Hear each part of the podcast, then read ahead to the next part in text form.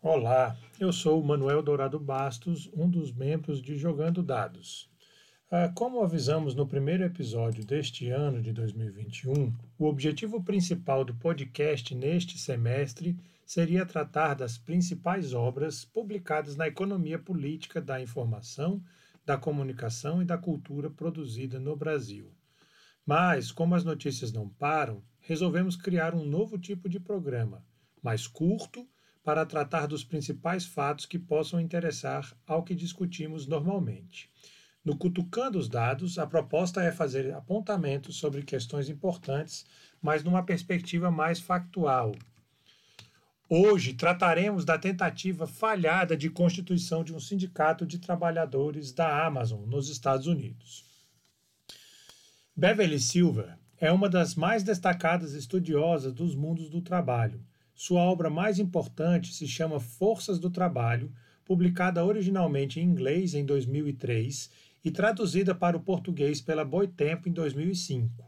O interesse de Silver recai no estudo dos movimentos de trabalhadores no longo século XX pelo prisma da teoria dos sistemas mundiais, para a qual ela e seu companheiro de jornadas, o saudoso Giovanni Arrighi, produziram contribuições essenciais. Em sua obra, Silver visa se contrapor a uma concepção tornada hegemônica no campo dos estudos do trabalho, principalmente a partir das discussões nas ciências sociais estadunidenses dos anos de 1980, de que a classe trabalhadora havia perdido qualquer importância como ator social, conclusão oriunda de uma avaliação apressada do processo de desindustrialização que atingiu os países centrais, principalmente os Estados Unidos naquele período. Silver, por sua vez, aponta para a dimensão, por assim dizer, geográfica da questão, uh, acompanhando a migração de empregos, é, os assim chamados empregos offshoreables, ou seja, aqueles que são passíveis de serem transferidos para outros países. Assim, trata-se de reconhecer as linhas históricas de longa duração do fenômeno então em movimento da transferência de empregos para países como o Brasil, a Polônia e a Coreia do Sul, entre outros, que prometiam mão de obra barata e abundante. Além disso tudo, tratava-se de reconhecer a crescente dinâmica da automação baseada na terceira revolução industrial, ou seja, aquela da microeletrônica, e a articulação entre esses processos e a dinâmica do trabalho no âmbito do sistema mundial. Bom, um dos aspectos avaliados por Silver está nas condições de organização da classe trabalhadora, diante dos processos de globalização, tal qual compreendidos por volta dos anos de 1990. Silver faz uma avaliação de longa duração que retira o véu ideológico que encobria as perspectivas mais profundas ah, do processo histórico e que eram entendidas como dinâmicas absolutamente novas da mundialização do capital. Ah, uma das questões então em voga dizia respeito sobre a capacidade de sindicalização dos trabalhadores diante da vertiginosa mobilidade global do capital. Silver lembra, não sem uma boa dose de ironia, que à época da ascensão do Fordismo havia uma preocupação análoga entre analistas e militantes de esquerda de que a incorporação de métodos de organização da fábrica e da produção ah, tornaria muito difícil a sindicalização. No final do século XX, o argumento é, tornado comum era de que a sindicalização era impensável sem um Fordismo, e principalmente o Estado não é, como agente fiador. Ou seja, nas condições neoliberais de reestruturação produtiva, a sindicalização se tornou, novamente, um problema aparentemente sem solução. É, o avanço do que se convencionou chamar, não sem ressalvas, de plataformização do capitalismo engendrou toda uma sorte de argumentos críticos e, a seu modo, de proposições práticas para o enfrentamento das condições de trabalho adjacentes à digitalização das forças produtivas. Sob o desígnio de trabalho digital, termo de resto ainda bastante carente de densidade conceitual, a experiência laboral de nossa época tem sido estudada como uma ruptura quase total das dinâmicas de exploração do trabalho próprias ao capitalismo. Quer dizer, Trata-se de, mesmo quando sob seus auspícios quase míticos, superar ou reconfigurar o pensamento de Marx, supostamente tornado mais ou menos obsoleto pelo tempo. Porém, de maneira não muito surpreendente, as proposições práticas para a organização da classe trabalhadora, adiante da necessidade de enfrentamento de mudanças tão radicais, não são exatamente muito originais. Ou seja, a aposta na sindicalização de trabalhadoras e trabalhadores que vendem sua força de trabalho para as ou por meio das plataformas digitais, de certo modo, se fia numa leitura parcial da avaliação de Silver, segundo a qual a forma sindical permaneceu firme e atuante na passagem do capitalismo liberal do século XIX para o capitalismo monopolista do século XX. Esquece-se, assim, contudo, que se a forma permanece, seu conteúdo se tornou completamente distinto, com perdas e ganhos para as condições de organização. Tomemos, portanto, o exemplo da recente tentativa frustrada de organização de um sindicato de trabalhadoras e trabalhadores de um depósito, por assim dizer, da Amazon nos Estados Unidos, ah, por meio de uma votação que teve início em fevereiro e que teve o resultado divulgado no início de abril, trabalhadoras e trabalhadores de um centro de distribuição da Amazon em Bessemer, no Alabama, foram convocadas e convocados a decidir sobre sua sindicalização.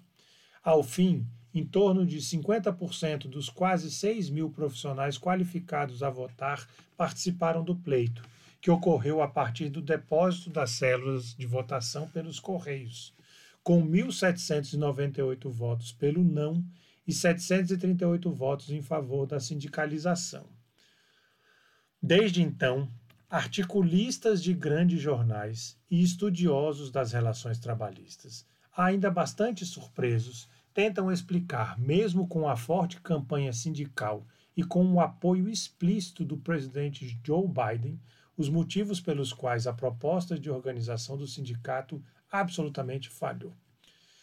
A hipótese mais aceita é a de que a empresa, aliás, como era de se esperar, uh, também trabalhou pesado em sua campanha, chegando a usar diversos expedientes denunciados como escusos. Desde a distribuição dos tradicionais e aceitáveis broches com os dizeres vote não, até a instalação de uma caixa de correios exatamente numa área monitorada por câmeras no estacionamento do depósito da Amazon, justificado pela empresa para facilitar a participação, entendida né, pela organização sindical como um mecanismo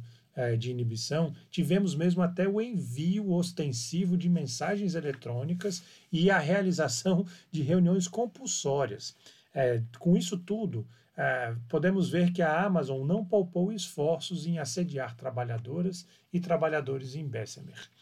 Ah, em que pese não restar dúvidas sobre a relevância da campanha da Amazon na desmobilização e intimidação de trabalhadoras e trabalhadores, me parece adequado apontar outros aspectos, tanto conjunturais quanto estruturais, para entender o que ocorreu.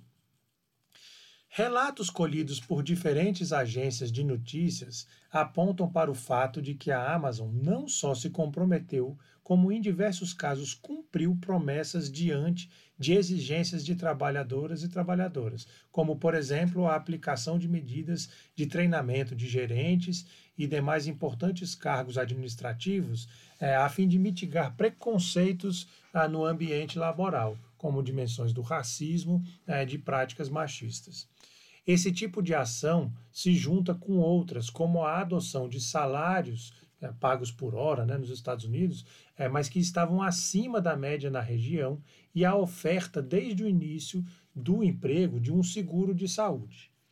Ah, para os jovens que compõem a parte mais significativa da força de trabalho do depósito é, da Amazon, trata-se de um conjunto de ofertas inimaginável num contexto legado pelas medidas do governo Trump que se mostraram não só como fogo de palha, mas mesmo como uma armadilha, né? Aquele oásis do emprego garantido, com baixos salários em nome do lema Make America Great Again, se mostrou um grande problema é, no desenrolar do governo e a, o momento de crise é, pandêmica só fez isso se demonstrar de maneira ainda mais catastrófica. Então, esse combo, salários razoáveis, seguro de saúde e preocupações éticas no âmbito ah, do ambiente, de, né, do âmbito do espaço do trabalho, escamoteia outra dimensão, que é a da alta rotatividade de pessoal nos postos de trabalho ah, neste depósito em especial de Bessemer.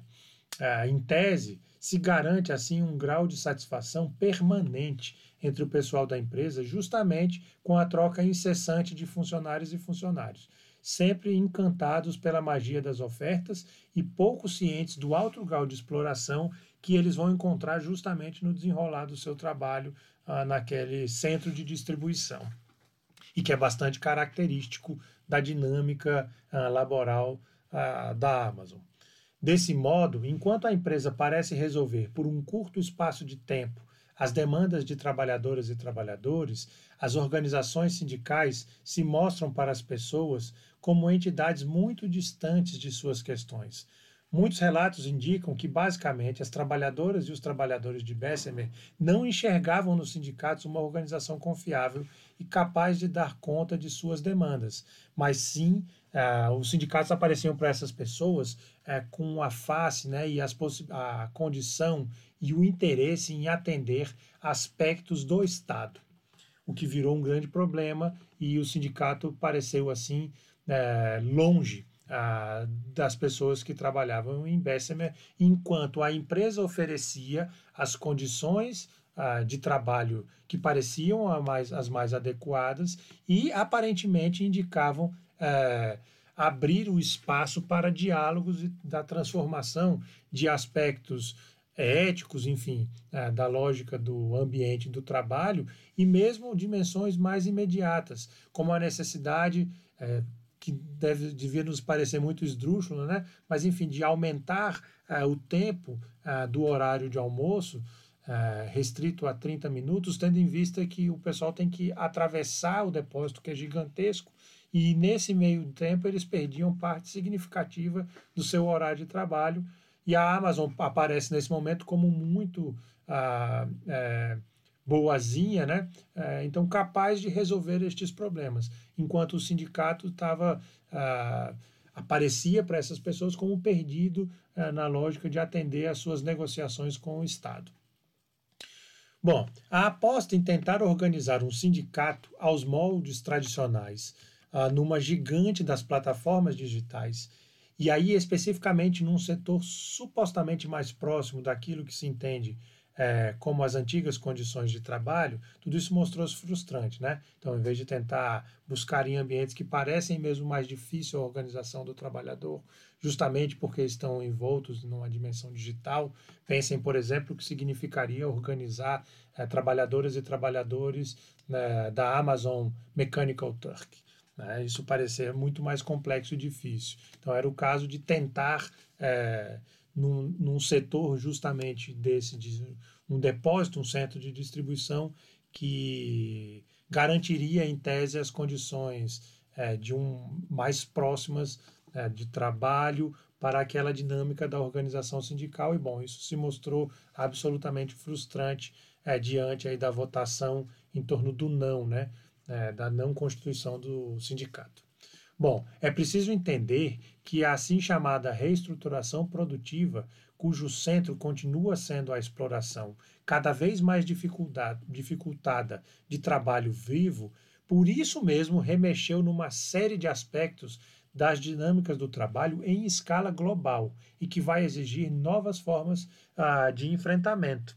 Estudiosos da história global do trabalho, como Marcel van der Linden, apontam para as dimensões alternativas e as mudanças de conteúdo da organização de formas de resistência, como podemos ver em sua, sua obra Trabalhadores do Mundo, publicada em inglês em 2008 e traduzida para o português pela editora da Unicamp em 2013.